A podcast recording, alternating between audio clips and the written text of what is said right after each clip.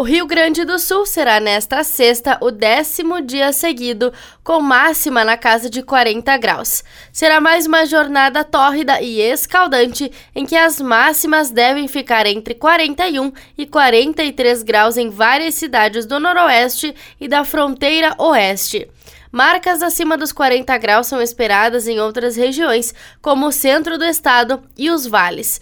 O sol aparece com nuvens em todo o território gaúcho, mas o forte aquecimento traz pancadas localizadas de chuva da tarde para a noite e que, muito isoladamente, podem vir com temporal.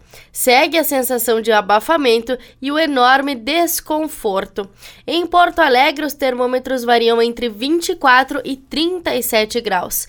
No litoral norte gaúcho, as marcas se alteram entre 23 e 33 graus. Já na Serra Gaúcha, as temperaturas variam entre 21 e 34 graus. Da central de conteúdo do Grupo RS com o repórter Paula Bruneto.